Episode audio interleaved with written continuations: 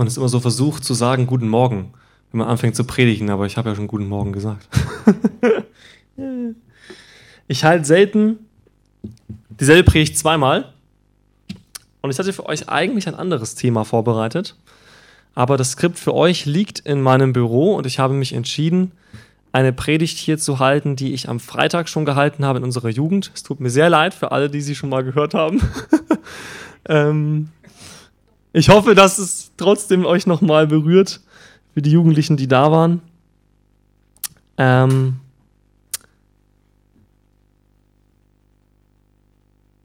ich möchte mal einen Satz vorlesen. Alles Existierende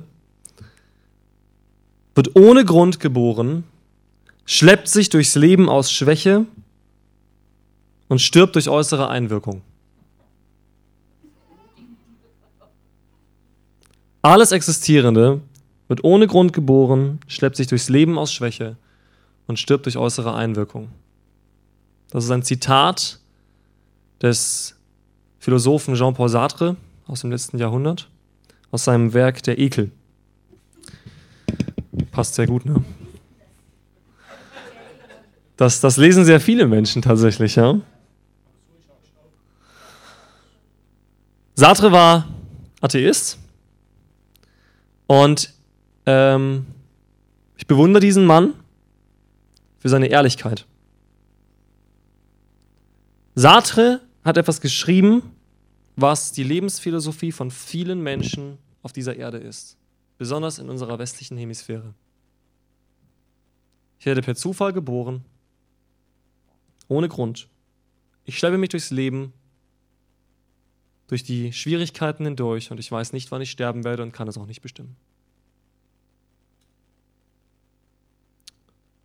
Ich rede heute über die Frage, warum bin ich hier? Warum bin ich auf dieser Erde? Und diese Frage ist sehr, sehr, sehr entscheidend. Und dafür, dass diese Frage so entscheidend ist, finde ich, beschäftigen sich unglaublich wenig Christen damit unglaublich viele Atheisten und andere Religionen mit dieser Frage. Warum bin ich hier auf dieser Erde? Jean-Paul Sartre ist ein Philosoph, der ehrlich war in seiner atheistischen Weltanschauung. Und Sartre konnte für sich sehr viele Dinge beantworten in seiner Weltanschauung. Und es blieb am Ende eine Frage offen für ihn. Warum begehe ich nicht heute Suizid? Diese Frage konnte er für sich nicht beantworten. Alles andere war für ihn klar. Ich werde ohne Grund geboren und so weiter. Ne? Es gibt keinen Sinn in diesem Leben. Die Frage ist also nur noch, warum bringe ich mich heute nicht um? Und diese Frage stellen sich viele Menschen. Warum sollte ich heute Morgen überhaupt aufstehen? Warum sollte ich mich heute entscheiden zu leben? Das heute wird eine sehr ungewöhnliche Predigt. Das werdet ihr im Laufe der Predigt merken. Vielleicht werdet ihr euch fragen, warum ich das predige, aber ich hoffe, dass ihr am Ende verstehen werdet, warum ich das zu euch spreche. In dieser Weltanschauung leben Menschen getrieben von der Erfüllung ihrer Bedürfnisse. Der Soziologe Maslow hat eine Bedürfnispyramide aufgestellt, in der er erklärt, welche Bedürfnisse der Mensch braucht. Wir brauchen die Bedürfnisse unseres Körpers zuallererst. Wir brauchen Luft zum Atmen, wir brauchen Essen, wir brauchen Nahrung, wir brauchen Kleidung, wir brauchen Wärme, damit unser Körper versorgt ist. Danach brauchen wir Sicherheit, soziale Sicherheit, ja, persönliche Sicherheit, finanzielle Sicherheit. Wir brauchen soziale Beziehung. Wir brauchen soziale Anerkennung, also auch einen Stellenwert in der Gesellschaft. Und wir brauchen Selbstverwirklichung. Diese fünf Dinge hat Maslow in einer Pyramide dargestellt und hat gesagt, das sind die Bedürfnisse des Menschen. Das sind die Bedürfnisse der menschlichen Spezies sozusagen. Und es ist unglaublich, dass wir in einer Welt leben, in der Menschen die Möglichkeit haben, alle diese fünf Bedürfnisse bis ins Extremum zu stillen. und trotzdem unzufrieden sind und den Sinn des Lebens nicht kennen und ihr Leben beenden. Wer von euch kennt die Band Linkin Park? Schon mal gehört? Linkin Park? Okay, am Freitag haben sich da mehr gemeldet bei den Jugendlichen.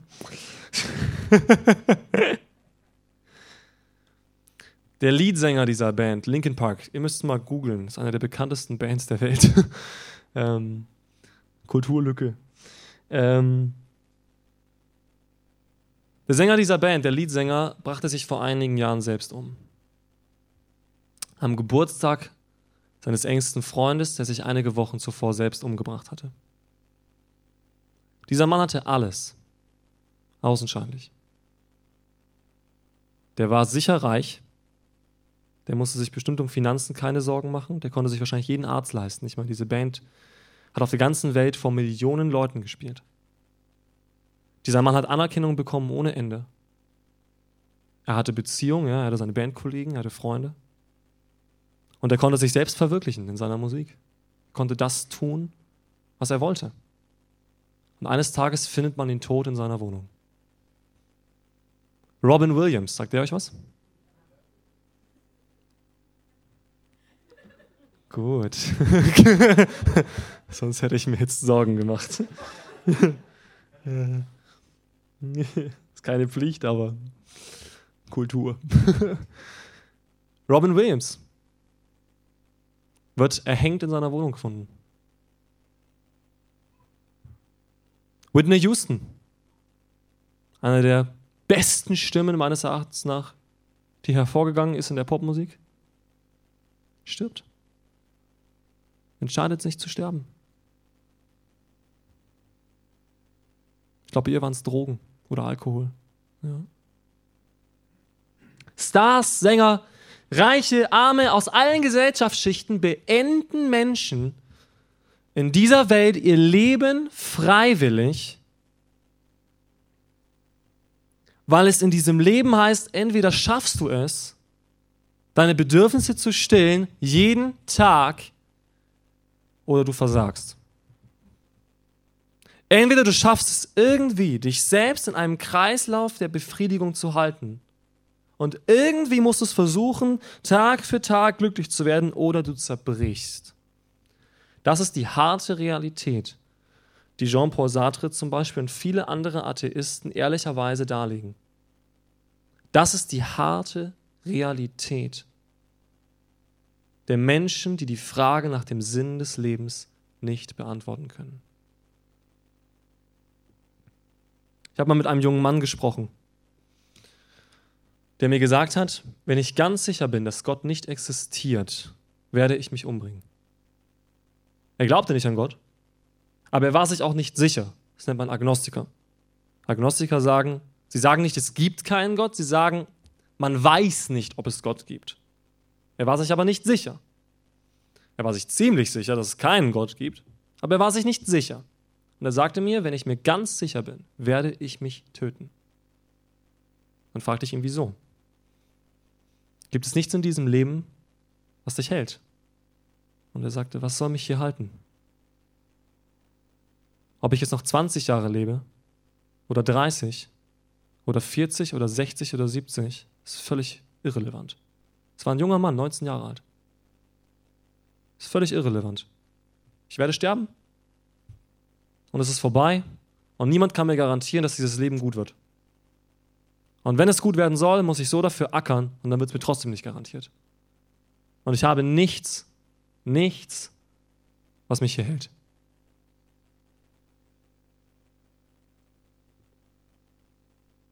Ich selber war vor sechs Jahren an demselben Punkt. Obwohl ich christlich aufgewachsen war, obwohl ich das Ganze kannte. Vor sechs Jahren rannte ich nachts auf die Straße, Landstraße 3 Uhr nachts, und sagte, ich werde mich vor ein Auto werfen. Ich kannte die Bibel, christlich aufgewachsen, behütet. Ja, jeder hat seine Probleme, okay, ich hatte auch meine Probleme. Aber ich hatte keine Antwort auf die tiefsten Fragen in meinem Leben. Obwohl ich die Bibel schon gelesen hatte. Die Realität ist, das, was ich jetzt schon gesagt habe, gilt nicht nur für Atheisten, sondern es gilt leider auch für viele Christen, die sich fragen, warum stehe ich heute Morgen auf? Warum bin ich hier? Warum lebe ich? Was ist der Sinn? Ist ja ein Baby, kommt ohne Lebenssinn zur Welt, ohne Fragen, ohne Ziele, mit einem Bedürfnis. Leben. Das Erste, was das Baby tut, ist einen Schrei nach Leben auszudrücken. Ich will leben. Und ich glaube, dass dieser Schrei im Menschen nie aufhört. Auch wenn er sich nicht mehr ausdrückt durch Gequengel und durch äh und ich will essen und trinken. Aber dieser Schrei bleibt im Menschen und er drückt sich anders aus. Er drückt sich aus durch unser Verhalten, er drückt sich aus in dem, wo wir suchen. Dieser Schrei nach Leben ist in uns. Vom ersten Lebensmoment an bis zum letzten Atemzug. Jeder Mensch will leben. Es gibt Menschen, die sagen, ich bin froh, wenn ich sterbe. Aber das ist nicht normal. Menschen, die das sagen, werden sogar medizinisch als krank bewertet. Die sind suizidgefährdet. Was heute allerdings alles aufgewoben wird, ne? auch in der Diskussion mit aktiver Sterbehilfe etc. Ne? und Selbstbestimmungsrecht des Todes und so weiter. Ne? Ein Mensch dürfte doch entscheiden, wann er sterben möchte. Wie in was für einer kranken Welt leben wir, in der einem Menschen auch noch das Recht ermutigend zugesprochen wird, zu sagen, dann bring dich doch um. Das ist, das ist ein offener Brief an die Menschheit, unser Leben ist nichts wert. Du kannst dich entscheiden, dich umzubringen. Es ist deine Entscheidung, es ist dein Leben und es ist völlig irrelevant. Diese Diskussionen werden geführt in unserer Welt. Weil wir nicht verstehen, was Leben bedeutet. Jeder Mensch will leben. Auch wenn sie vielleicht äußerlich sagen, ich will sterben. Aber das wollen sie, weil sie nicht glauben, dass sie leben können. Ich meine, ich, ich war vor einigen Jahren in Afrika, äh, in Südafrika auf der Hochzeit meiner Schwester. Wir haben dort Urlaub gemacht. Und wir waren am Strand. Wir waren eine Woche in so einem, in so einem Urlaubshotel. Äh, nicht ein Urlaubshotel, sondern so eine Hütte halt. Ähm, Selbstversorgung. Und sind jeden Tag an den Strand gefahren und da war so ein schöner Strand, wo so eine Sandbank war. So ein bisschen weiter weg vom Strand. Da konnte man hinschwimmen. Und wir gingen hin zum Schwimmen und da war ein bisschen Wellengang. Und mein Bruder, meine Frau und ich schwammen raus. Und mein Bruder ist ein sehr guter Schwimmer, der ist halt so von der Statur so ein so ein Steak. Ich bin eher so Sellerie oder mit Bauch. Äh, also der, der schwamm voraus, meine Frau und ich schwammen auch und so die Wellen wurden immer größer. Meine Frau sagte irgendwann, oh, das ist mir zu anstrengend, ich schwimme wieder zurück. Mein Bruder war schon auf der Sandbank und ich, Vollhorst, ne? Herzfehler, richtig schlecht im Schwimmen, sag, ich will aber zur Sandbank. Ich will jetzt zu dieser Sandbank. So, wie so ein Kind. Ich will aber. Und ich schwamm und die Wellen wurden größer und ich merkte, oh, das aber ganz schön anstrengend. Immer oh, und wieder runter und oh, und wieder runter. Und so langsam ging mir die Luft aus. Aber die Sandbank war erreicht und ich hatte im Prinzip keine Kraft mehr und wollte mich neben meinen Bruder auf die Sandbank stellen, als ich bemerkte, die Sandbank hörte direkt neben meinem Bruder auch auf. Und ich ging unter. Und in diesem Moment war Ende. Keine Luft mehr, keine Kraft mehr, ich kam nicht mehr über Wasser. Keine Chance. Das habe ich noch nie so erlebt gehabt. Das war relativ erschreckend. Aber wisst ihr, was ich nicht in diesem Moment gedacht habe? Ach Herr, jetzt bin ich gleich bei dir, wie schön. Sondern ich habe versucht, meinen Mund an die Wasseroberfläche zu kriegen und habe nach meinem Bruder geschrien. David! David! So, und er kam und hat mich dann äh, abgeschleppt. Ähm, nachdem ich am Strand war, fünf Sekunden später springt mein Vater alleine rein und sagt, ich schwimme zur Sandbank. Ich so. Hast du gerade gesehen, was bei mir passiert ist? Gut, du schwimmst vielleicht besser als ich. Aber wisst ihr, auch, auch wenn wir Christen sind, heißt das nicht, dass wir nicht leben wollen. In diesem Moment dachte ich nicht, oh ja, jetzt bin ich bei Jesus, wenn ich jetzt untergehe und nicht mehr hochkomme. Sondern ich wollte leben und jeder Mensch will das. Spätestens, wenn wir eben in solchen Situationen sind, jeder Mensch, allein dein Körper sagt, ich will leben. Ein Mensch, der keine Luft bekommt, wird versuchen, nach Luft zu schnappen. Ein Mensch, der verdurstet, wird versuchen, an Flüssigkeit zu kommen. Ein Mensch, der verhungert, wird versuchen, an Nahrung zu kommen. Ein Mensch, der keine Liebe hat, wird versuchen, Liebe zu erfahren. Ein Mensch, der keine Sicherheit hat, wird versuchen, Sicherheit zu erlangen. Weil der Mensch leben will. Das Problem in dem Ganzen ist folgendes. Alles ist vergänglich. Erinnert euch mal zurück, ist vielen Jugendlichen vielleicht leichter als euch jetzt, an Kindergartenzeiten. Und versucht mal einen Moment hervorzukramen, einen Moment eurer Kindheit, der das Gefühl von Klarheit, Reinheit und Sorgenlosigkeit mit sich bringt. Vielleicht einen Moment, wo ihr als Kinder euch erinnert, da habt ihr am Nachmittag mit euren Freunden gespielt, vielleicht mit Stecken gekämpft oder ihr habt im Sandkasten gespielt oder ihr wart in irgendeinem Freizeitpark und es war kein Gedanke von, oh, habe ich noch Geld für den Monat?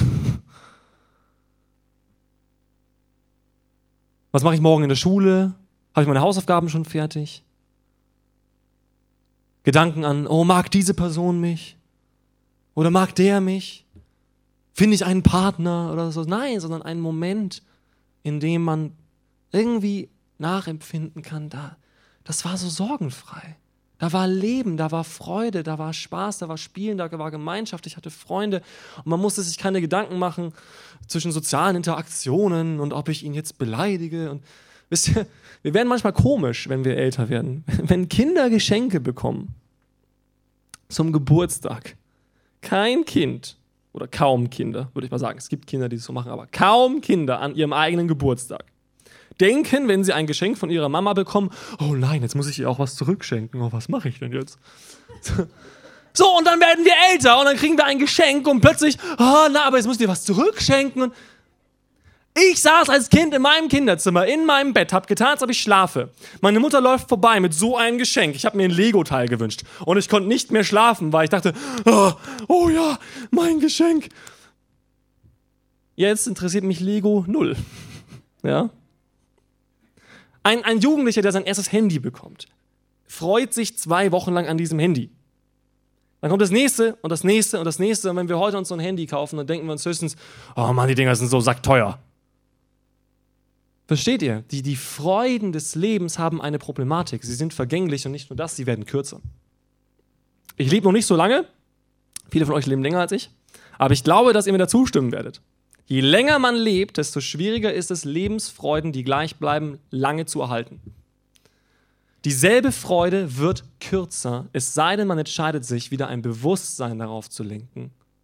Aber von unserem Naturell her wird die Freude an derselben Sache verkürzt werden, bis die ganze Faszination und Freude abnimmt. Das ist ein Problem. Das ist ein Grund, warum Beziehungen kaputt gehen, weil Menschen glauben, die Freude an dem Partner hält auf dieser Gefühlsebene so an. Verliebt und alles schön und alles toll und wir haben keine Probleme und wir streiten uns nie und das ist der perfekte Partner. Bis dann der erste Krach kommt und dann scheiden sich Leute und trennen sich. Weil sie sich nie Gedanken gemacht haben, ist das wirklich die reale Vorstellung? Dass ich mit diesem Menschen nie streiten werde, dass der alle meine Bedürfnisse erfüllt, dass der immer hübsch bleiben wird, dass es keinen Menschen gibt, den ich mehr mag. Das ist eine Illusion. Kein Mensch kann dir das geben. Kein Mensch kann dir das geben.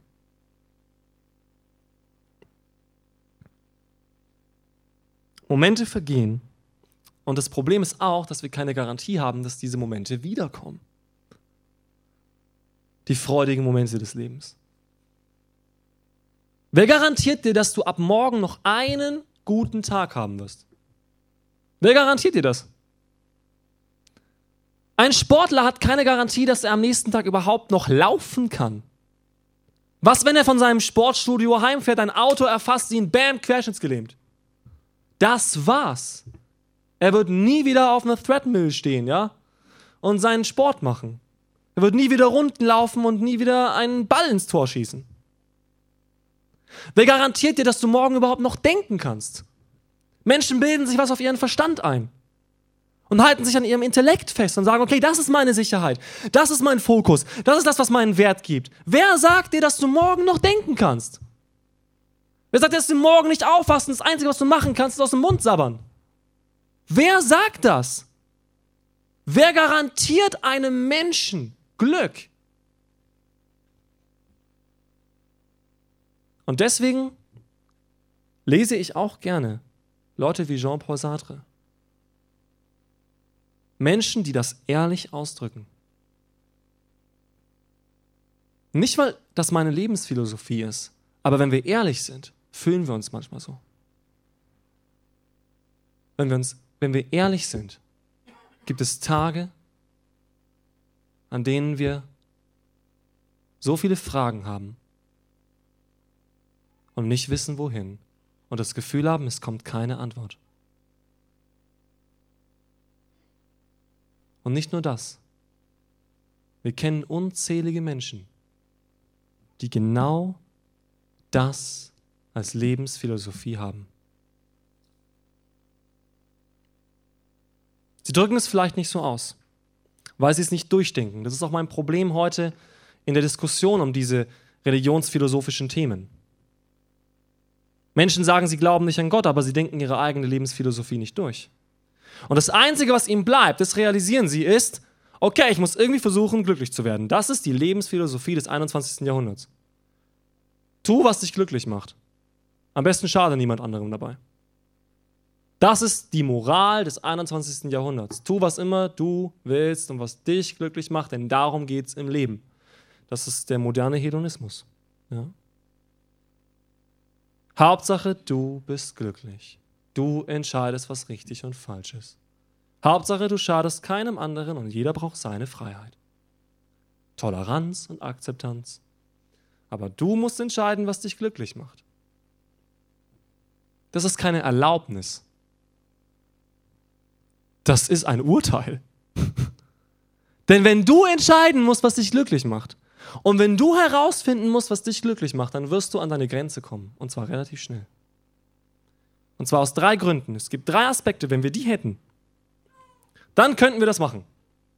Aber es gibt drei Probleme, die uns daran hindern, jeden Tag glücklich zu sein, bis zu unserem Maximum und alles in uns zu stillen, was wir brauchen.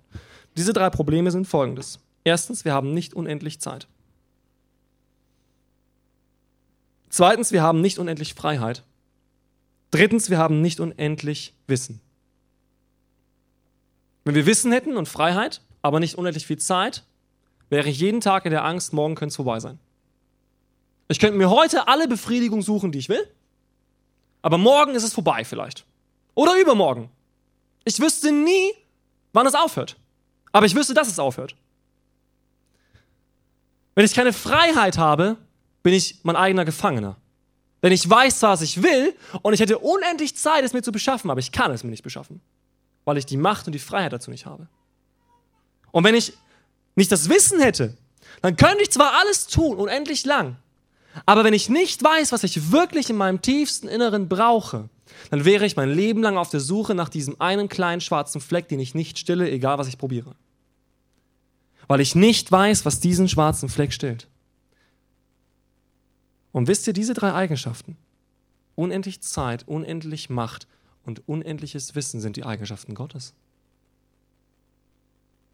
Wenn wir das hätten, wären wir glücklich.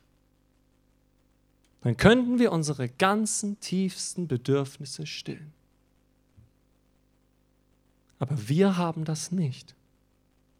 Aber es gibt jemanden, der diese Eigenschaften besitzt. Und das ist der allein wahre Gott. Ich habe gesagt, die Predigt ist ungewöhnlich, denn ich habe bisher noch keine einzige Bibelstelle genannt. Richtig? das war bisher Religionsphilosophie. Aber mir war wichtig, euch in diese Gedanken reinzuführen. Auch in einem Großteil dieser Botschaft. Denn vielleicht bist du heute hier und fragst dich tatsächlich, warum bin ich eigentlich hier? Als Christen formulieren wir die Frage manchmal vielleicht anders. Gott, warum holst du mich nicht schon zu dir? Mein Gott könnte doch jeden einfach schon sofort, sobald er sich bekehrt, und du bist im Himmel. Warum sind wir hier? In dieser Welt, die so viel schlechter ist als das, was Gott uns verspricht. Warum muss ich das hier erdulden? Ich glaube, wenn Gott im Wort schreiben können, äh, würde, du kannst dich umbringen, sobald du gläubig geworden bist, würden es viele tun. Das glaube ich. Weil wir zu Gott wollen.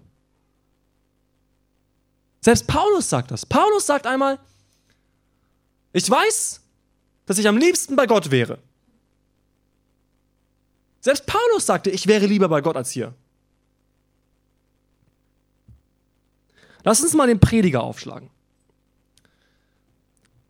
Falls ihr den nicht kennt, der ist im Alten Testament. Kommt nach den Sprüchen.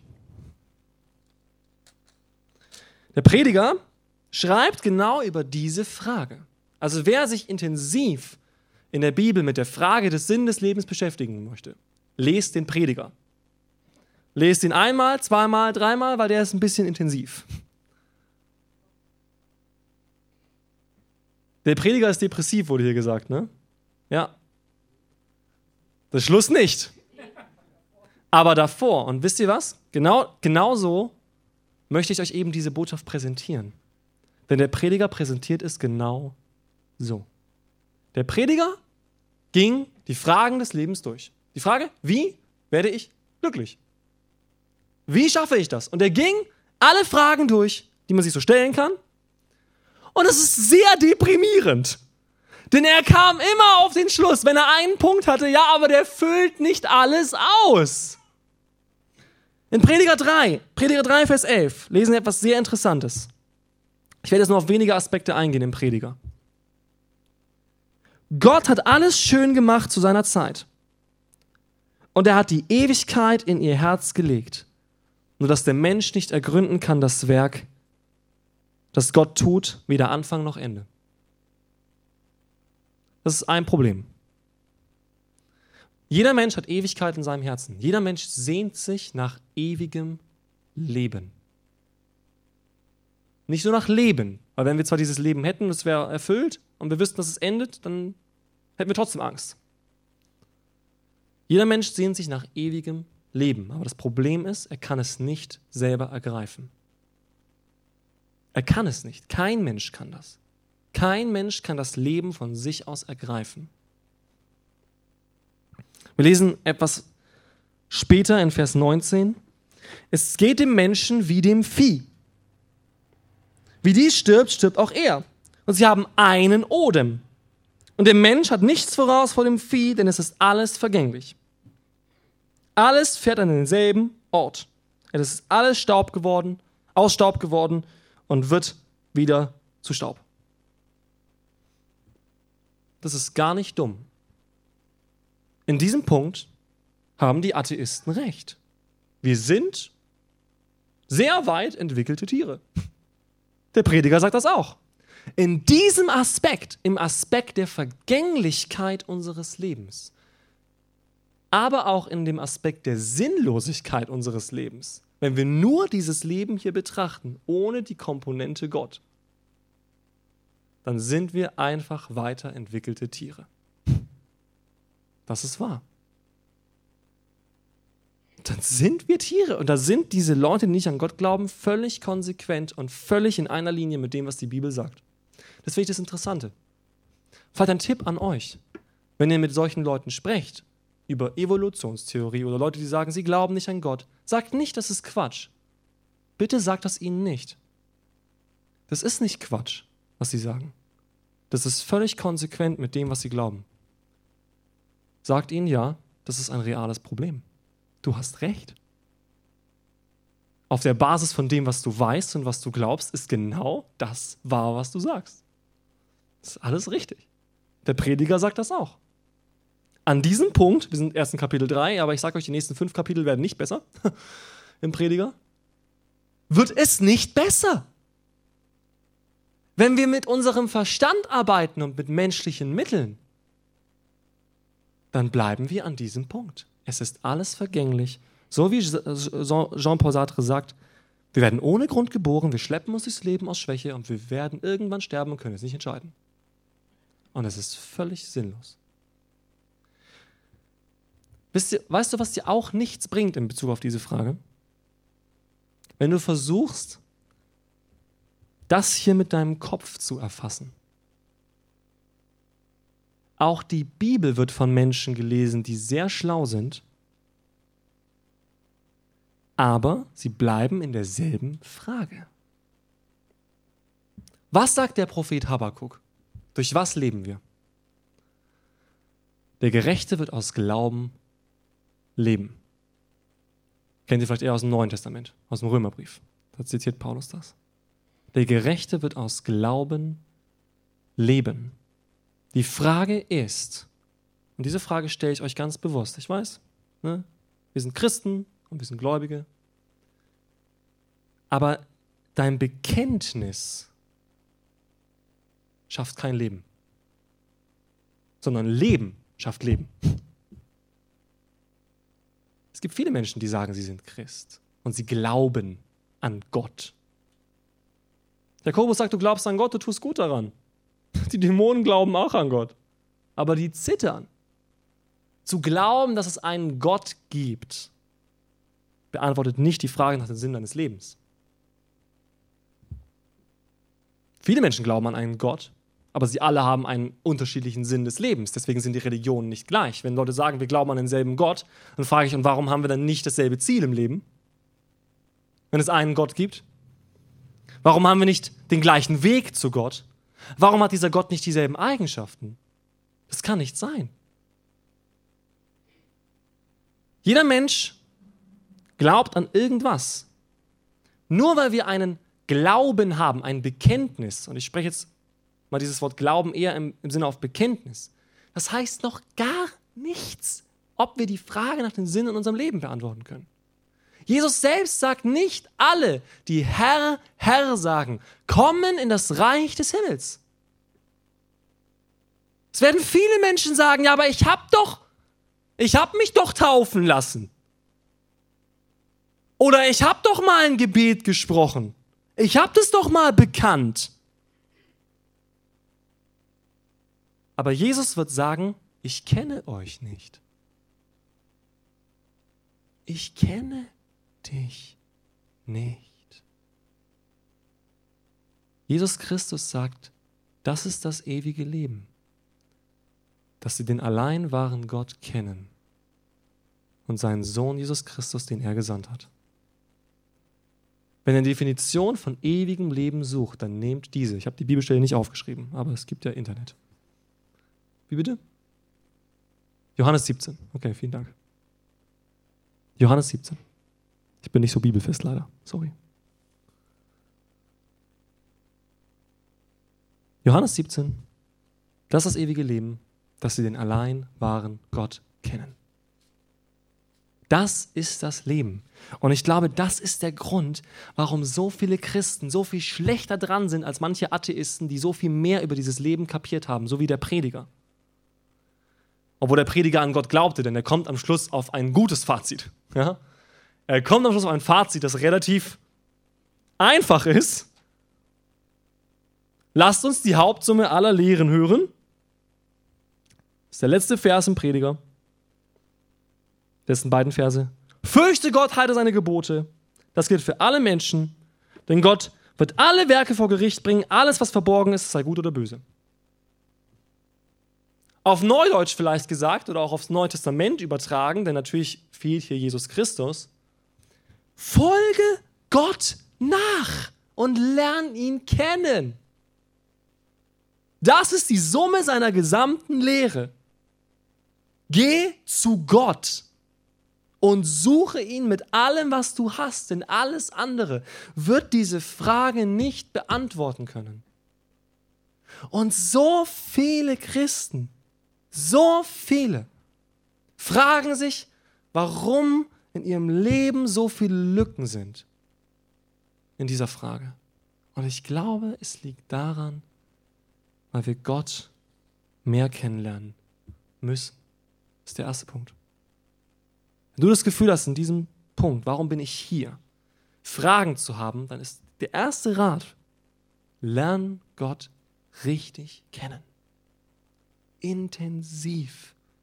Er ist ein realer Gott, eine Person, nicht eine Lebensvorstellung, Philosophie oder Weisheit oder Energie, sondern eine Person. Eine Person. Er ist lebendig. Amen. Es ist der lebendige Gott, der persönliche Gott, der liebende Gott, der heilige Gott, der gerechte Gott, der Gott, der verborgen und offenbart ist. Diesen Gott müssen wir kennenlernen, um diese Frage zu beantworten. Du könntest trotzdem fragen, okay, das habe ich schon alles. Obwohl das auch so ein bisschen relativ ist, ne? Ich meine, wer kann schon sagen, ich kenne Gott? Also, was heißt das? Wie viel Prozent? Oder wie viel verstehst du von ihm? Oder wie viel kennst du seine Pläne? Das ist eine Beziehung. Eine Beziehung kann ich nicht in Prozent messen. Ne? Ich kenne meine Frau, aber in zehn Jahren kenne ich sie wahrscheinlich besser. Hoffe ich. Oder in 20 oder 30 Jahren. Also ich, ja, ich kenne Gott, aber ich kenne ihn noch nicht so, wie ich ihn kennen möchte. Ich möchte ihn mehr kennenlernen. Und vielleicht steckst du an diesem Punkt fest. Dass du sagst, ja, das mit Gott ist ja schon irgendwie so, ich habe ja Gott quasi in meinem Leben. Thomas Becker hat gestern auf der Leiterklausur was Interessantes gesagt. Wir haben nicht Gott, sondern Gott hat uns.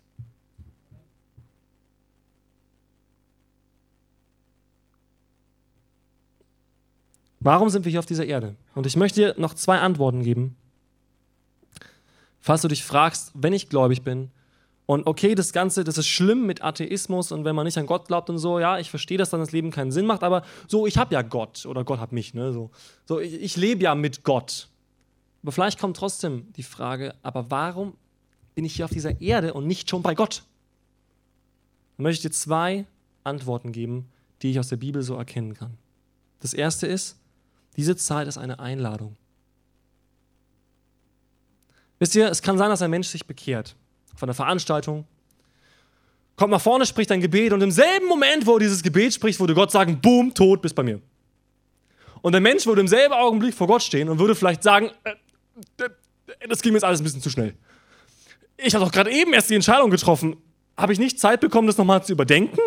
Vielleicht wollte ich gar nicht so wirklich zu dir. Das war jetzt in dem Moment vielleicht, aber ich, ich hätte gerne mehr Zeit gehabt, um wirklich sagen zu können, ja, ich will zu dir. Nicht nur aus meinen Emotionen heraus. Ich kenne dich ja nicht mal richtig. Ich glaube, dass Gott dich ernst nimmt. In deiner Entscheidung, wo du hin willst.